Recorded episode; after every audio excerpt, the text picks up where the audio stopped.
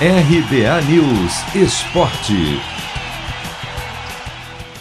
Vitória do Brasil por 2 a 0 sobre o Paraguai pelas eliminatórias da Copa encerra tabu de 36 anos. A seleção não vencia o adversário em Assunção, capital do país vizinho, desde 1985. De quebra, o resultado ampliou a vantagem do Brasil na liderança. São 18 pontos ganhos de 18 disputados, contra 12 da Argentina, que aparece em segundo e apenas empatou com a Colômbia ontem por 2 a 2. Destaque da partida: Neymar marcou um gol logo aos 3 minutos de jogo e deu o passe para Lucas Paquetá fazer o segundo, nos acréscimos do segundo tempo.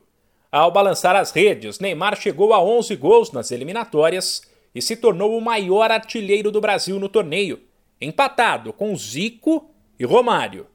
Para o técnico Tite, ter saído na frente logo no começo mudou a história da partida contra um adversário sempre duro para o Brasil.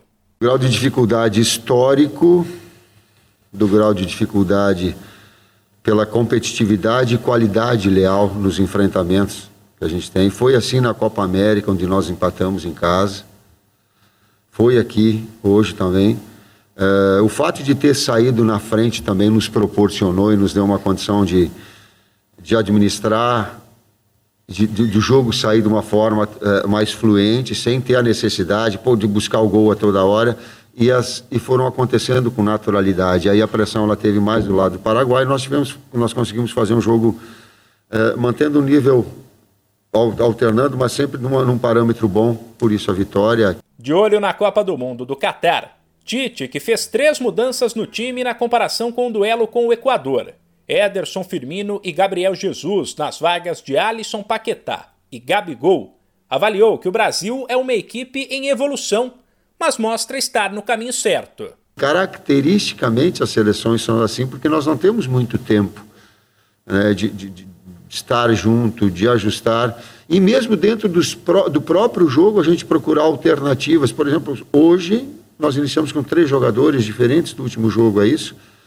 E mais substituições que nos proporcionam essa competitividade leal, esse nível que os atletas individualmente vão, vão trazendo dos seus clubes, eles podem proporcionar à seleção esse crescimento. O Brasil volta a campo pelas eliminatórias apenas em setembro, para encarar Chile e Peru. De São Paulo, Humberto Ferretti.